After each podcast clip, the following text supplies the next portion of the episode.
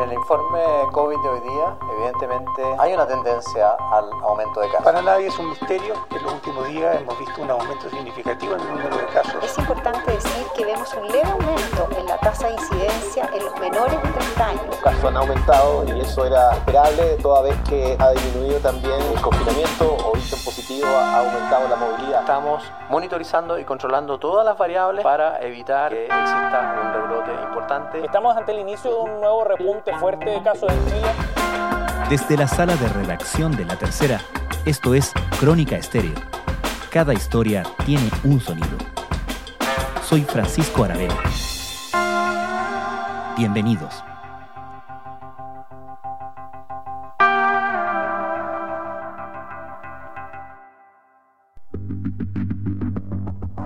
Embargo, nosotros tenemos que cambiar el paradigma y comenzar a observar qué pasa con las camas UCI. Y en ese sentido, en la ocupación de camas UCI a nivel nacional en promedio se mantiene en un 85%, pero solo el 21% de esas camas están ocupadas por pacientes COVID. Ayer, por quinto día consecutivo, Chile registró una cifra diaria por sobre los mil casos nuevos de COVID-19, algo que no ocurría desde julio. Los casos activos llegaron a 7.789, desde principios de agosto que esa cifra no era tan alta. La positividad informada ayer fue de un 2.46% a nivel nacional y 14 regiones del país registran una tasa de contagios en expansión. Aunque de forma todavía leve, la ocupación de camas UCI ha subido respecto de la semana anterior. La tendencia al alza es marcada y la incierta incidencia de nuevas variantes futuras instala en el panorama más temores sobre un nuevo rebrote. Ya sin restricciones de movilidad para los ciudadanos y con las fronteras abriéndose, se comienza a instalar una pregunta inquietante, aún a pesar de la exitosa tasa de vacunación en el país. ¿Qué tan asustados deberíamos estar frente a la posibilidad de una nueva ola de COVID-19? ¿En qué pie estamos hoy? Estamos en una situación de alza, primero que todo. Y esto es importante marcarlo porque quizás la última gran aproximación o la última gran sensación que nosotros teníamos como país era que íbamos bastante bien y bastante a la baja. Sebastián Rivas es editor de La Tercera y panelista de Radio Duna.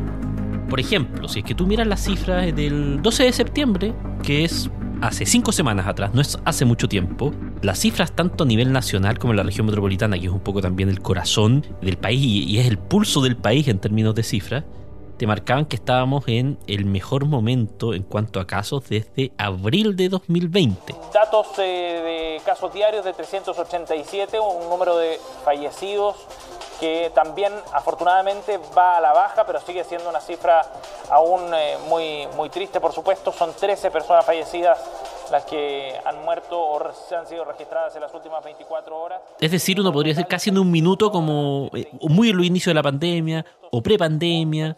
Y eso era debido, entre otras cosas, al trabajo de vacunación que se había dado, que tiene a Chile como uno de los líderes mundiales. Era un escenario que parecía muy optimista y muy positivo. El escenario hoy día sigue siendo positivo en el sentido de que estamos viendo baja cantidad de hospitalizados, baja cantidad de fallecidos y muy alta proporción de la población que está vacunada y que está yendo a tomar las dosis de refuerzo, estas terceras dosis. Pero ya es un minuto como para levantar una señal de alerta en el sentido de que estas cinco semanas han sido de alza y en particular las últimas tres han sido muy veloces. En los últimos 21 días, la tasa de casos activos a nivel nacional prácticamente se duplicó. Y en el caso de la región metropolitana, si tú comparas las últimas dos semanas, los casos se duplicaron. Los casos nuevos, que son los que se informan día a día en el reporte del MinSal, son el doble que hace 14 días atrás. Muy buenas tardes a todos, gracias ministro. Ya ha pasado un mes desde las fiestas patrias, tres semanas desde que se informó el nuevo plan paso a paso y dos desde que se eliminó el estado de excepción y con ello el toque de queda. Sin duda, estos tres hitos son muy importantes para el manejo de la pandemia que trajeron como consecuencia un aumento considerable de la movilidad de las personas en todo el país. Generalmente, cuando tú en otros momentos de la pandemia veías esta cifra, esto era el indicador de un brote que tenía efectos bastante claros, predecibles y jodidos. Primero, contagios. Luego, hospitalización. Luego, fallecimientos. ¿Qué es lo que pasa hoy día? Que no sabemos exactamente cómo calibrar porque está el factor vacuna. Y el factor vacuna te cambia todo el panorama porque no sabemos si efectivamente esta alza en casos va a terminar o no con una mucho mayor cantidad de hospitalizaciones debido a que esta protección puede actuar y actúa, según todos los estudios que se han hecho, bajando bastante la posibilidad de que tu enfermedad sea de carácter grave. No lo quita, no es un cero, pero lo baja bastante.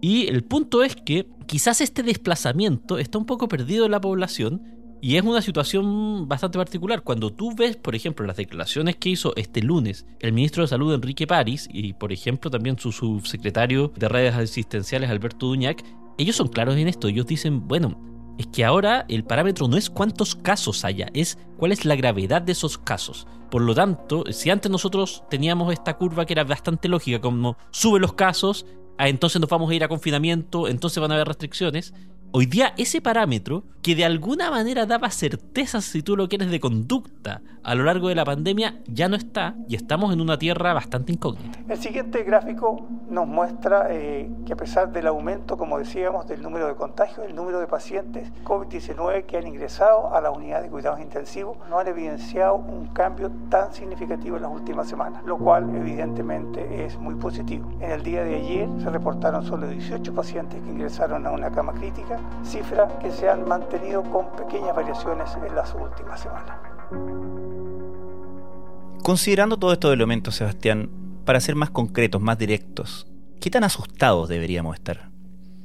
No sé cuántas formas hay para no responder eso con un depende, pero voy a tratar de explicar por qué es un depende.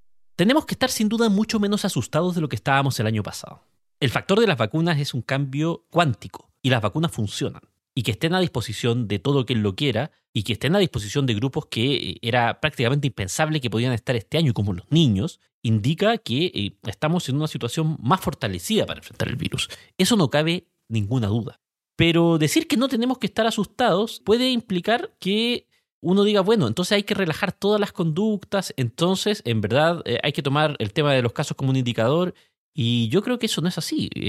nosotros tenemos que estar asustados lo justo para poder tomar medidas de cuidado, porque efectivamente lo que vamos aprendiendo todavía con esta pandemia es que esta es una pandemia muy colectiva. No solamente son las actitudes que tomas tú, sino las actitudes que tú tomas con tu entorno. Hay un caso que ocurrió hoy día, que es de conocimiento mundial, que es el caso de Colin Powell, ex general estadounidense, ex secretario de Estado, quien falleció a los 84 años a causa del COVID-19. Colin Powell tenía sus dos vacunas y tenía, digamos, toda la inmunidad, pero él estaba enfermo de cáncer. Entonces tenía una inmunidad de base mucho menor de lo que tiene cualquier persona. Por lo tanto, ¿qué es lo que pasa? No es solamente el efecto que tiene en ti, es el efecto que tú puedes tener en otras personas, quién te contagia, a quién tú contagias.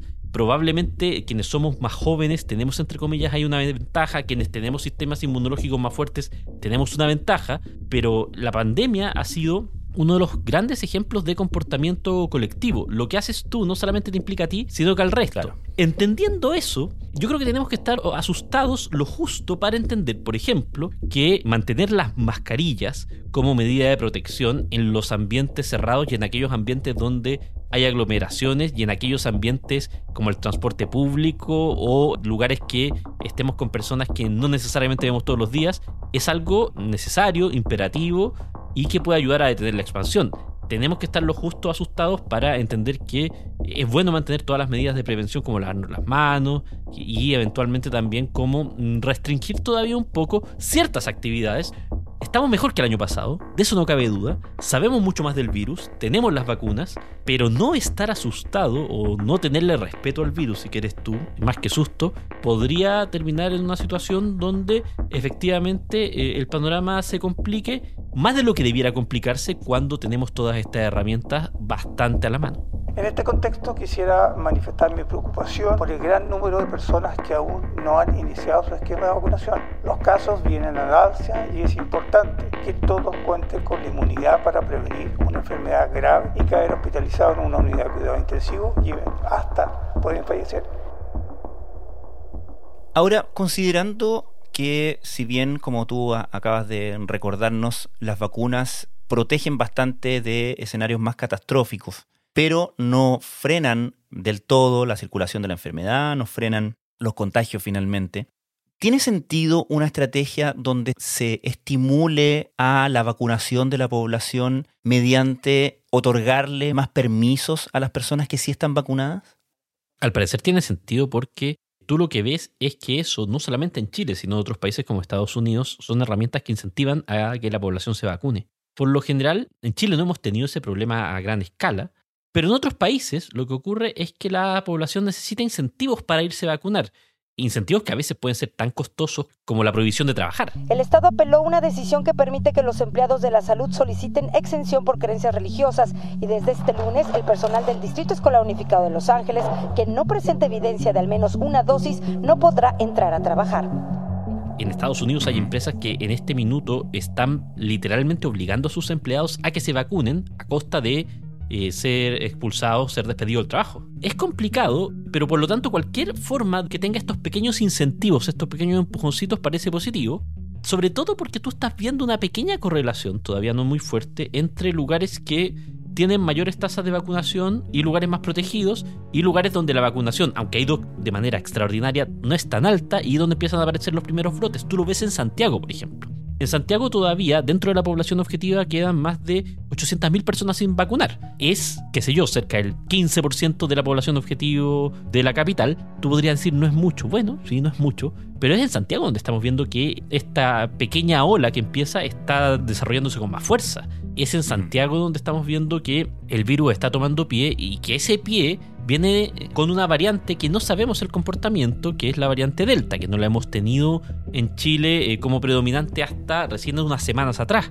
Entonces, yo tiendo a pensar que todo lo que se puede hacer en términos de incentivar, si tú lo quieres, a las personas a que tomen la decisión de vacunarse y que cumplan con el proceso de las dos dosis de refuerzo y que eventualmente puedan ir a una tercera dosis, es muy eh, positivo y necesario porque, de nuevo, la evidencia apunta a que eso es lo que permite luchar como sociedad, como cuerpo, de mejor manera contra el avance del COVID-19.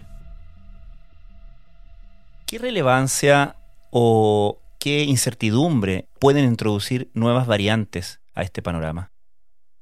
Dentro de este proceso donde se conoce tan poco, yo creo que una de las escasas certezas es que si entra una variable nueva, el panorama te cambia. Lo dijo Enrique París ayer. Dijo, bueno, por supuesto que si entra una nueva variable, el escenario cambia pasó este año con Delta, ha pasado a lo largo de la pandemia en varias ocasiones. Hoy día todavía no se ve ese escenario, pareciera que Delta todavía es muy predominante eh, en varias partes a nivel mundial y otras variables locales, digamos, también, pero efectivamente un nuevo comportamiento te cambia, qué sé yo, el comportamiento de vacunas, te cambia los potenciales niveles de protección. Por lo tanto, es un elemento a tener en cuenta, sobre todo dado que no solamente Chile está en un proceso de liberalización de los viajes y del turismo, sino que también otros países a lo largo del mundo. Estados Unidos también va a abrir sus fronteras a gente vacunada eh, desde el 8 de noviembre en adelante. Está pasando algo parecido en nuestros vecinos. Por eso es tan importante el tema de la vacunación, que te ayuda a tener un estándar. Pero al mismo tiempo, el gran desafío es cómo balanceas esta recuperación de lo que vivíamos antes de la pandemia con los cuidados mínimos para que una sociedad pueda operar,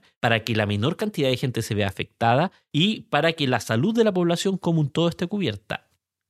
Finalmente, Sebastián, hemos visto a lo largo de toda esta pandemia que eh, tanto nuestras autoridades como las autoridades de todos los países del mundo han intentado su propio mix de cómo maniobrar con el tema de la pandemia. Hemos visto que nadie tiene una receta maestra y por lo tanto no existe un libro de lo correcto y de lo incorrecto.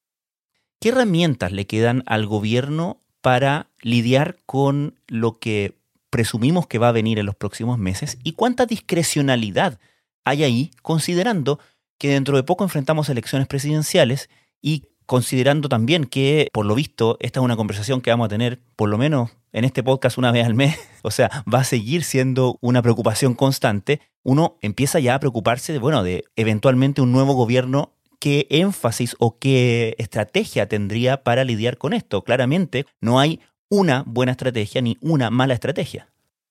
Si uno tratara de establecer algo así como una especie de mapa de las estrategias a nivel mundial, uno podría poner las estrategias dentro de tres grandes familias.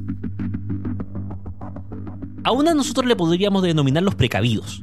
son aquellos que mm, proponen ojalá que la cantidad de casos de COVID-19 en un lugar esté en cero y que si eso eh, es en un número distinto de cero, empezar a tomar medidas de inmediato.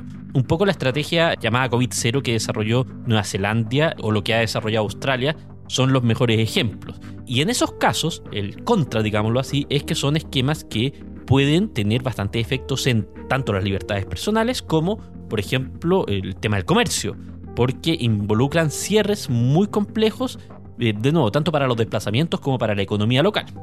En un segundo nivel están los pragmáticos. Los pragmáticos son quienes apuntan a que hay que tomar medidas, hay que tomarse esto con la mayor preocupación, pero que aquellas medidas tienen que venir en el momento en que estemos viviendo un fenómeno que requiera tomar algún tipo de acción eh, más drástica.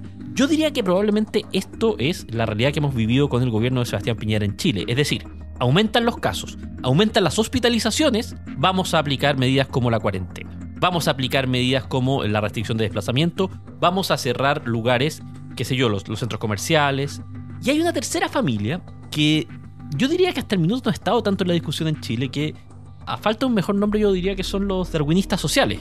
Y que por ejemplo en Estados Unidos son muy evidentes, que son quienes dicen, bueno, hoy día están las vacunas, están las herramientas a disposición de las personas, las personas que quieren se pueden cuidar, no hay un motivo por el cual el Estado tenga que tomar injerencia en esto o a niveles mayores. Es decir, tengamos aberturas y claro, estemos vigilantes, estemos cuidados, pero en verdad no hay un motivo para que, por ejemplo, haya algún tipo de restricción como un toque de queda o una medida que tenga el desplazamiento restringido. Son tres familias, de nuevo, de las cuales yo te diría que como planteaba antes, la conversación en Chile ha estado entre la 1 y la 2, los precavidos y los pragmáticos. Bueno, y este lunes el Ministerio de Salud daría a conocer las nuevas medidas del plan paso a paso que regirán en Chile a raíz del fin del estado de excepción que expira el próximo jueves.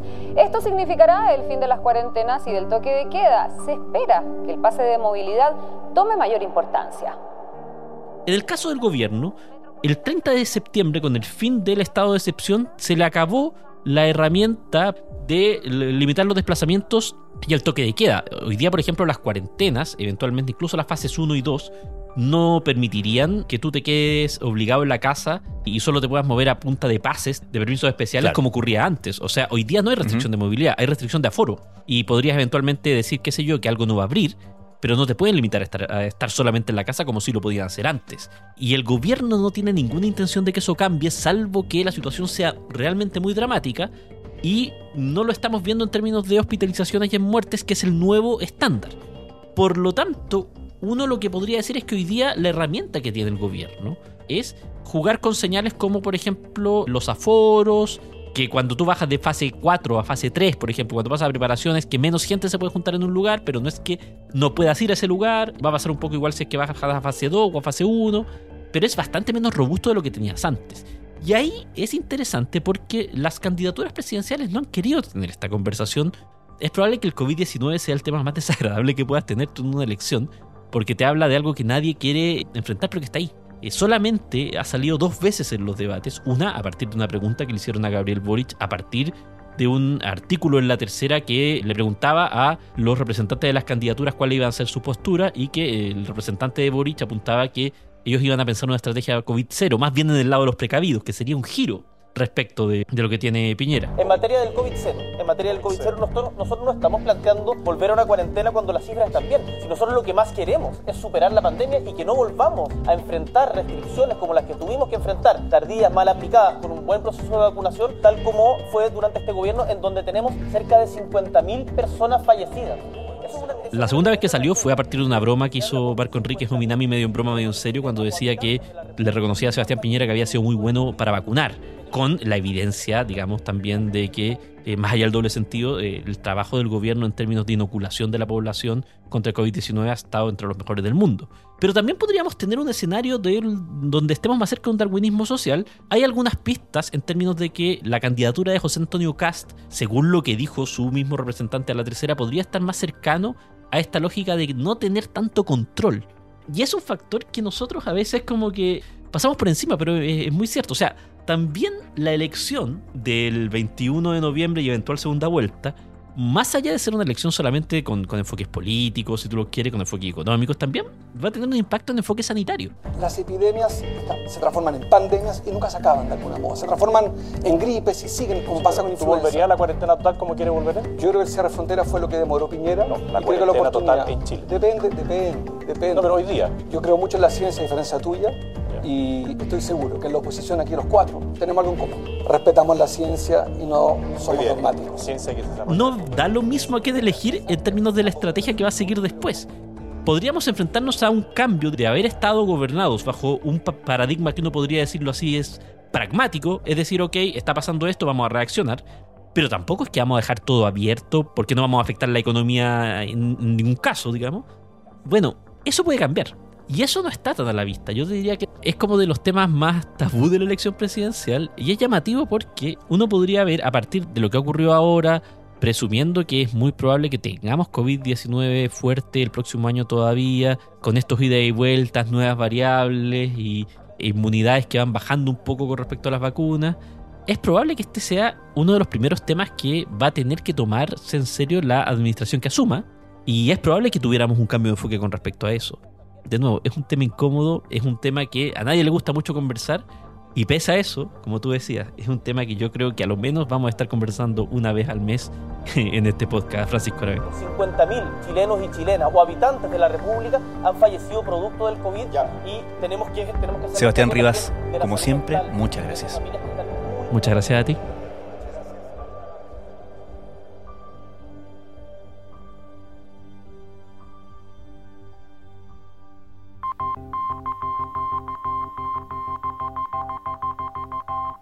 Crónica Estéreo es un podcast de La Tercera.